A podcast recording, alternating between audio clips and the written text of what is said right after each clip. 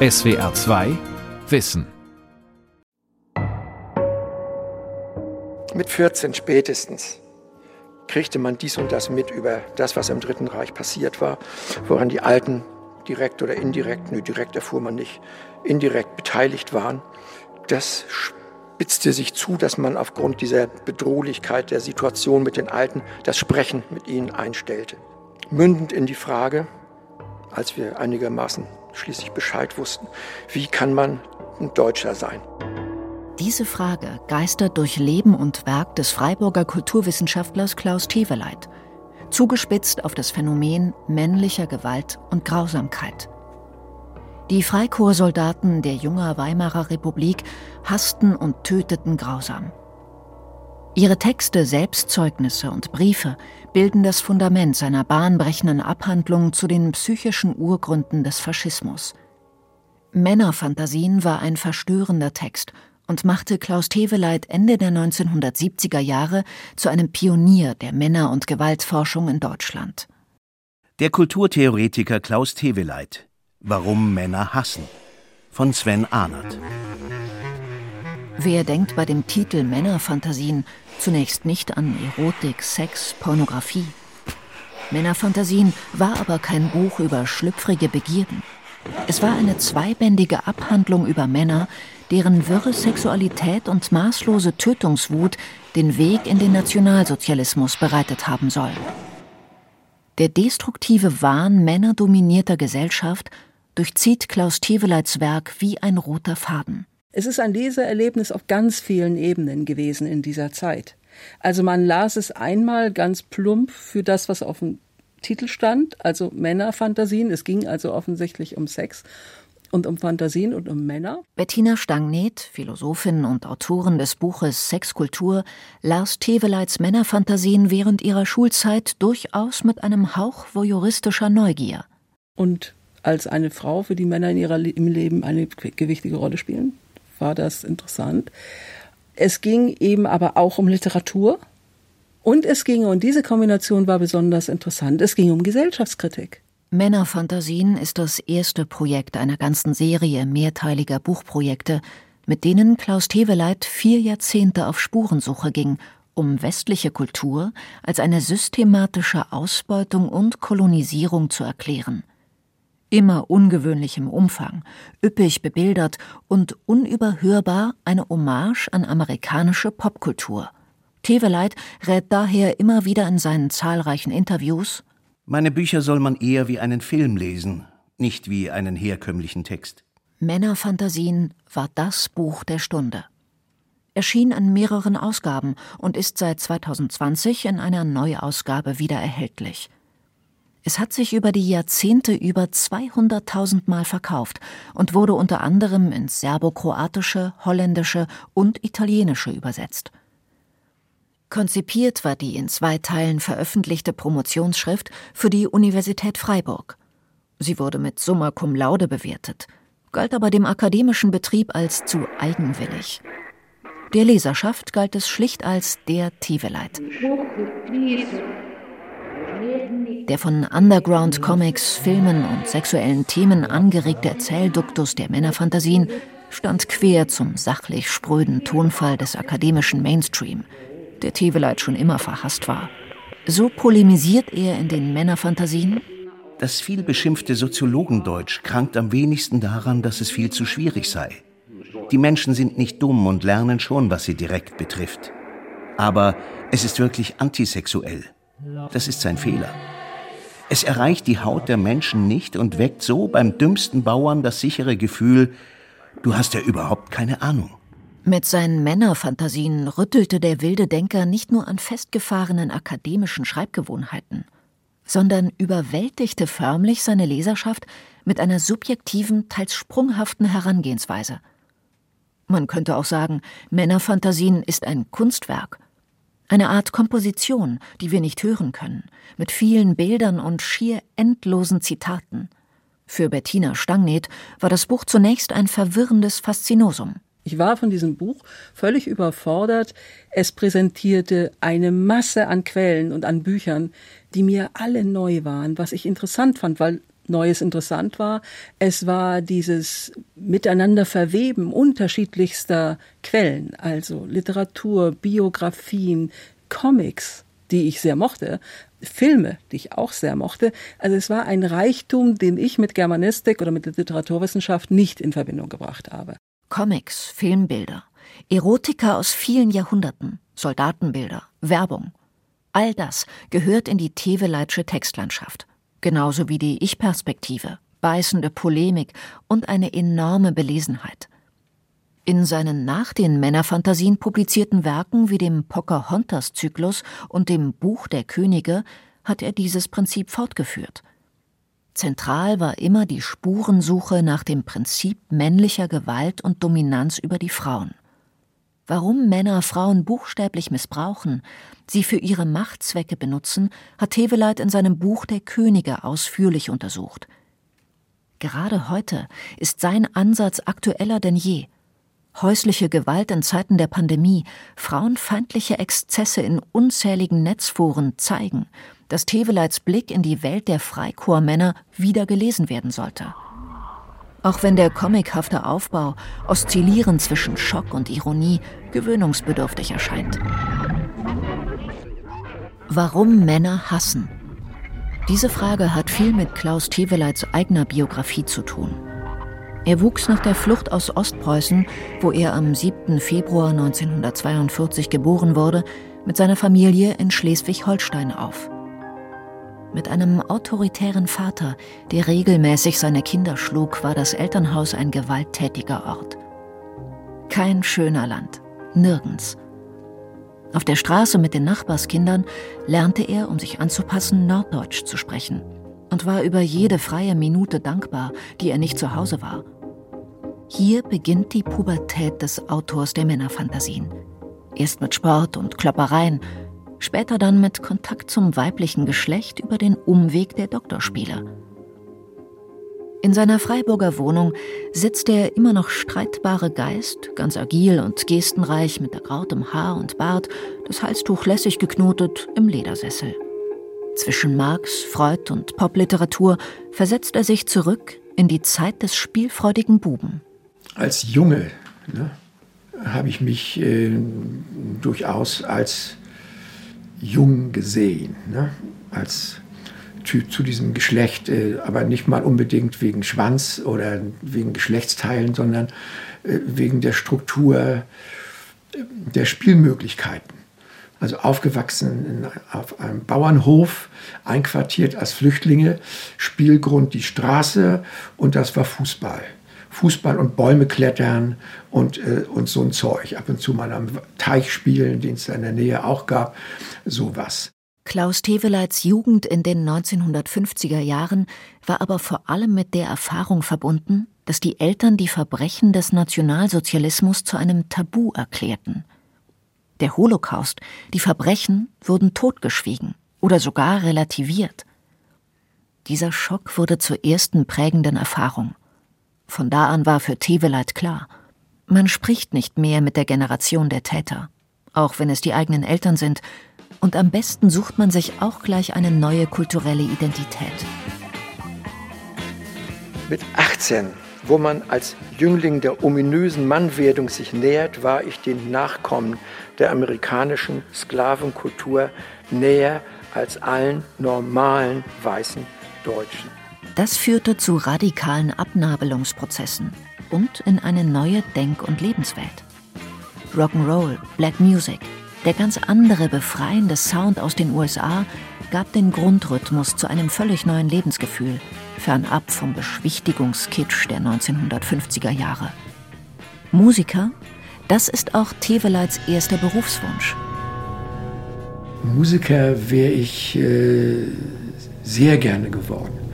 Ne? Ich habe in, in, der Band, ja, war Dixieland Band gespielt und äh, habe viel alleine gemacht, äh, Songs. Äh, heute spiele ich in der Free Jazz Gruppe mit einer E-Gitarre, die aber auf den Beinen liegt, mit Bogen ne, und mache Geräusche drauf und spiele in Richtung Fred Frith und solcher Leute. Nicht, äh, damals äh, fing mit Skiffle, Banjo und so weiter an, dann Gitarre, E-Gitarre. Dann lernte ich diese Swing-Sachen zu spielen. Na, und na gut, wir waren, das war Flensburg dann. Da fingen schon Leute an, jeden Abend oder jeden zweiten Abend irgendwo hinzugehen, wo die spielten. Die waren saugut.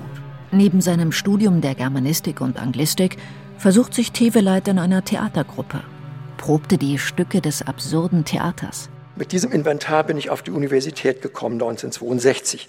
Die Germanistik enttäuschend, Literatur eben nicht, sondern sekundär, sekundär, Bibliografieren, Bürokratenkram, schnell weg da untergetaucht in der Studentenbühne. Wir spielten die französischen Absurden, UNESCO, Oliberti, Tardieu, Kafka, Beckett, Endspiel. Das Leben war eine Werkstatt, ein Suchprozess. Bevor er sein literaturwissenschaftliches Studium an der Universität Freiburg fortsetzt, liebäugelt Teveleit auch noch mit dem Film. An den Universitäten Kiel beginnt der Student der Germanistik und Anglistik für sich einen neuen Kontinent zu entdecken. Freud, Philosophie und moderne Literatur. Das Studium langweilte ihn zwar, aber spornt ihn an, alles zu lesen, was ihm in die Finger kommt. Teveleit beginnt, sich eine eigene geistige Heimat zu schaffen gelesen im Laufe der Jahre. Traumdeutung mit 18, 19. Brechts kleines Organon war aus der Schule bekannt. Kommunistisches Manifest hatte ein junger Referendar mitgebracht. Henry Miller bekamen wir damals noch illegal in die Hand über den Sohn des damaligen Vertreibers dieser verbotenen Bücher in Deutschland. Klaus Teveleit wird im Studium Mitglied im Sozialistischen Deutschen Studentenbund und als linker Aktivist aktenkundig. Seine nächste Station war der Südwestfunk. Dort war er als Reporter und Featureautor unterwegs, lernt das schnelle Arbeiten mit O-Tönen und punktgenauen Texten. Das Jonglieren und Kollagieren war aus praktischen Gründen unentbehrliche Arbeitsmethode, denn der linke Autor Klaus Teveleit und sein Kollege Walter Mossmann wurden redaktionell beargwöhnt. Im Radio hatten wir ja so gearbeitet, äh, wir durften nicht viel selber erzählen, weil wir beide bekannt waren als Linke und mussten jede Sendung äh, vorher einreichen, abgeben, drei Wochen vorher fertig haben beim Zensor in Baden-Baden hinschicken, sodass wir uns damit halfen, dass wir wahnsinnig viel O-Ton machten, Leute aufnahmen, denn da konnte man nicht einfach so sagen, was ihr da behauptet, sondern O-Ton-Leute, die mit dem Thema zu tun haben und dann unsere Kommentare dazwischen geschrieben. Und diese O-Töne, das ist natürlich eine wahnsinnig aufwendige Arbeit, die muss man vorher alle isolieren, aus stundenlangen Interviews rausholen, überspielen auf, auf die sogenannten Bobbys, kleine Bänder gewickelt. Dann hat man davon nachher 25 Stück oder so für eine Sendung von einer halben Stunde und Musik eine halbe Stunde. Und dann schreibt man die Zwischentexte. Möglichst knapp und möglichst präzise. Dieses Verfahren übernimmt er später als Arbeitsmethode für seine collageartigen Männerfantasien, die er neben seiner Rundfunkarbeit bereits konzipiert. Über zwei Jahre hat Teveleit aus verschiedenen Biografien und militärischen Aufzeichnungen Schlachtbeschreibungen der Freikorpskämpfer gesammelt und das Material nach bestimmten Gesichtspunkten geordnet – die völlig abwichen von dem, was in der psychoanalytischen Literatur über männliche Gewalttäter bisher zu lesen war. Teveleit führt das 2020 in einem Interview mit der Heinrich Böll Stiftung aus.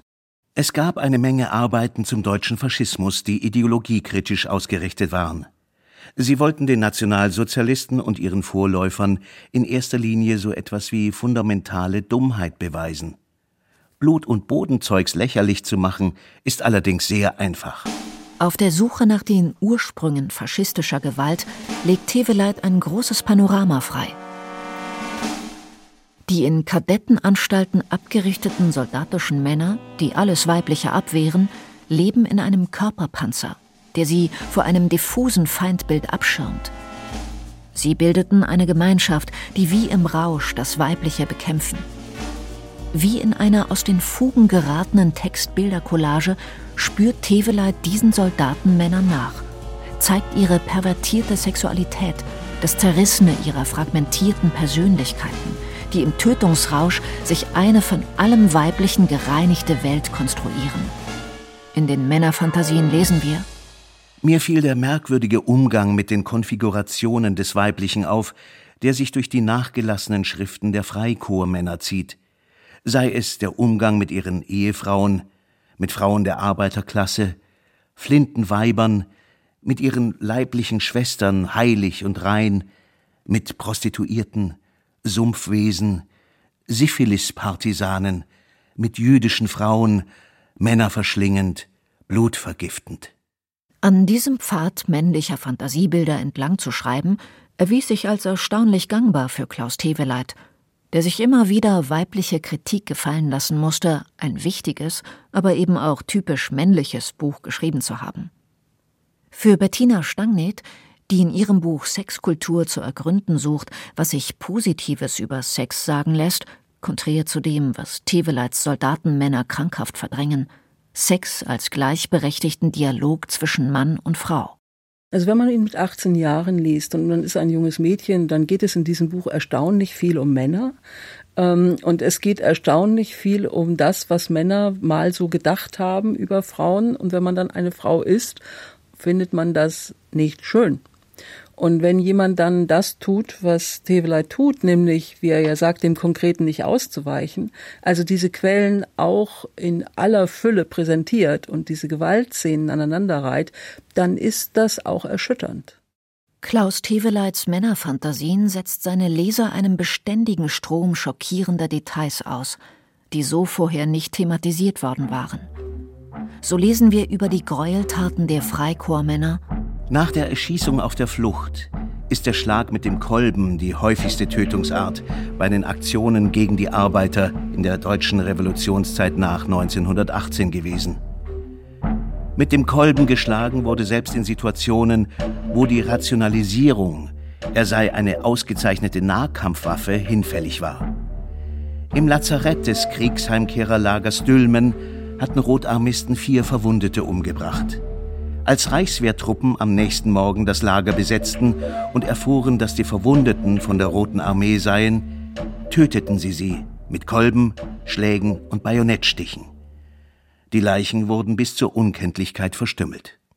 Ursprünglich sollte Teveleits Text nur ein Kapitel in Erhard Lukas Arbeit Märzrevolution 1920 werden – eine historische Abhandlung über den brutalen Terror der Freikorpssoldaten im Ruhrgebiet um 1920. Der hatte diese Gewalttaten der Freikorpsleute entdeckt beim Schreiben über die Märzrevolution im Ruhrgebiet 1920. Und dort hatten die Freikorps in einer bestimmten Weise gewütet und äh, Leute massakriert, äh, Arbeiter, Frauen mit Gummischläuchen geschlagen, Bajonetts gestochen, äh, bestimmte äh, Vorgänge an den Körpern, wo er sagte, mit diesen Gewalttaten komme ich nicht klar als Historiker. Ich, ich verstehe das nicht. Ich kann das nicht darstellen in meinem Buch. Männerfantasien schlug in die intellektuelle Landschaft und in die eingefahrenen Lesegewohnheiten einer politisierten Gesellschaft wie eine Bombe ein und wurde immer wieder kontrovers diskutiert. Der Hannoveraner Sozialpsychologe Rolf Pohl war von Teveleits Männerfantasien zunächst fasziniert und inspiriert. Die Art zu schreiben fand ich toll. Ich fand diese Herangehensweise unglaublich klasse. Ich fand, dass er unheimlich viel rausgekriegt hat dass er äh, ganz wichtige Beiträge ähm, zu dem, was so die Rolle des Subjekts, die Subjektivität angeht, was den Körper angeht, was Männlichkeit angeht. Es gab ja noch keine praktisch breite Männlichkeitsforschung, nicht Geschlechterforschung, aber Frauenforschung, wenn überhaupt, um die Zeit. Und auch die war ja noch in den Anfangsschuhen eigentlich gesteckt, ähm, noch in den Anfängen. Und äh, das schlug ein wie so eine, eine Bombe sozusagen, nicht in die in die intellektuelle Landschaft und in die äh, doch so sehr eingefahrenen Lesegewohnheiten auch nicht von einschlägiger Literatur. In seinem 2004 publizierten Buch Feindbild Frau geht der Sozialpsychologe Rolf Pohl auch der Frage nach, warum Männer Frauen hassen. Die in geschlechterhierarchischen Gesellschaften zuweilen in tödlichem Hass mündende Feindseligkeit Frauen gegenüber gehöre zu einer Art Grundausstattung sexuell motivierter hegemonialer Männlichkeit, so seine Grundthese. So faszinierend er Teveleits Material las, seinen Rock'n'Roll-Stil als erfrischend empfand, so sehr bemängelt er das über die Jahre kaum in Frage gestellte methodische Konzept der Männerfantasien. Und das zweite ist eben die Reduktion von Geschichte auf Lebensgeschichte. Und diese Lebensgeschichte, die bei ihm als Erklärung herangezogen wird, ist selber auch nochmal verkürzt, nämlich deterministisch verkürzt. Die führt monokausal dieses Erscheinungsbild, was er ja ganz gut empirisch schillernd, anschaulich herausarbeitet, herausstellt, insbesondere auch die sehr aggressiven und feindseligen Einstellungen zu Frauen und zu Weiblichkeit die, und die Frauenbilder, die da eine Rolle spielen, was ich sehr spannend finde, führt er zurück auf diese Grundstörung, dass sie nicht zu Ende geboren sind von der Mutter. Und dann landet man bei etwas, was danach dann auch in den 80er Jahren populär wurde und teilweise sich bis heute hielt, nämlich beim Motherbashing. Die Mutter ist an einem schuld. Ein ganzes Bündel von Theorien hat Teveleits Arbeitsprozess an den Männerfantasien geprägt. Neben der Lektüre von Elias Canettis Studie Masse und Macht war es vor allem der psychoanalytische Ansatz von Melanie Klein und Margaret Mahler, der ihm als Erklärungsmodell für seine Soldatenmänner geeignet schien. Margaret Mahler untersuchte das Bindungs- und Trennungsverhalten bei Säuglingen und Kleinkindern und formulierte die Idee des nicht zu Ende geborenen Menschen. Teveleit übertrug diese Theorie auf seine Freikorpsmänner, denen er eine unvollkommene, fragmentierte Persönlichkeit attestierte. Deren Psyche funktioniert wie eine Wunschmaschine. Ein Modell des Psychiaters Felix Guattari, die gegen die Mutter gerichtete Affekte und Begierden erzeugt. Bis heute ist Klaus Teveleit von der Stichhaltigkeit dieses theoretischen Fundaments überzeugt. Ja, und mit diesen drei Sachen, Anti-Ödipus, Canetti und äh, äh, Maler Melanie Klein, hatte ich äh, drei Sachen in der Hand, äh, die mir ein theoretisches Fundament lieferten, äh, die Gewalttaten dieser Leute tatsächlich so zu beschreiben, dass ich äh, dachte, das ist einigermaßen angemessen. Das geht tatsächlich in denen vor, was ich dann als Fragmentkörper und Zusammenbruch, Angst vor dem eigenen Fragmentieren und immer die Ordnung außen herstellen, hierarchische mit Gewalt, weil der Körper sonst zu fragmentieren droht. Da gibt es bis heute nichts, was über diese Beschreibung hinausgeht. Diese Auffassung vom Körper, die ich da entwickle auf dieser theoretischen Grundlage. Und deswegen konnte Männerfantasien auch 2020 nochmal neu aufgelegt werden, weil die Grundstruktur davon immer noch stimmt. 2015 veröffentlichte Teveleit eine Art Fortsetzung der Männerfantasien. Das Lachen der Täter. Dort führt er nochmals ein wahres Schreckenskabinett nun global agierender Massenmörder vor. Anders Breivik, der norwegische Massenmörder von Oslo und Utøya. Mordende Soldaten und Kindersoldaten in Zentralafrika. Auf den Massenmord an vermuteten Kommunisten in Indonesien Mitte der 1960er Jahre – auf die deutsche SS, auf Gewalttäter des sogenannten Islamischen Staates. Nicht die Ideologie zählt, sondern das Tötungsgefühl der Täter. In einem Interview für die Heinrich Böll Stiftung hat er diese Perspektive noch einmal verdeutlicht. So lesen wir Das ist der Point of No Return. Wie dieser Tötungswille jeweils begründet wird, ist ziemlich egal. Breivik mordet als Christ, die IS-Leute für Allah, die Nazis im Auftrag höherer Rasse, die Alt-Rights, um den Genozid an den Weißen vorzubeugen und so weiter. Begründungen sind beliebig aus dem Hut zu zaubern, sind aufklebbare Ideologien. Faschismus ist aber keine Ideologie. Faschismus ist eine Art und Weise, die Realität herzustellen.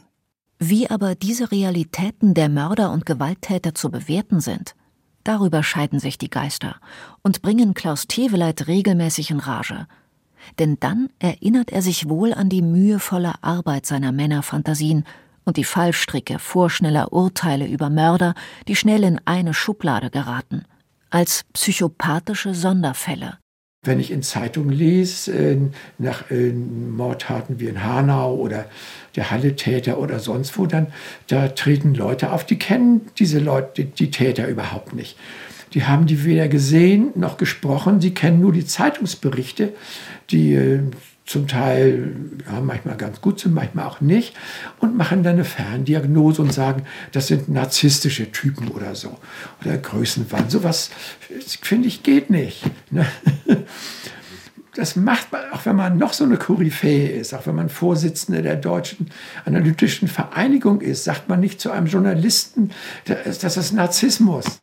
In den Medien ist Klaus Teweleit immer präsent, wenn sich irgendwo ein Massaker ereignet oder ein männlicher Attentäter wahllos tötet.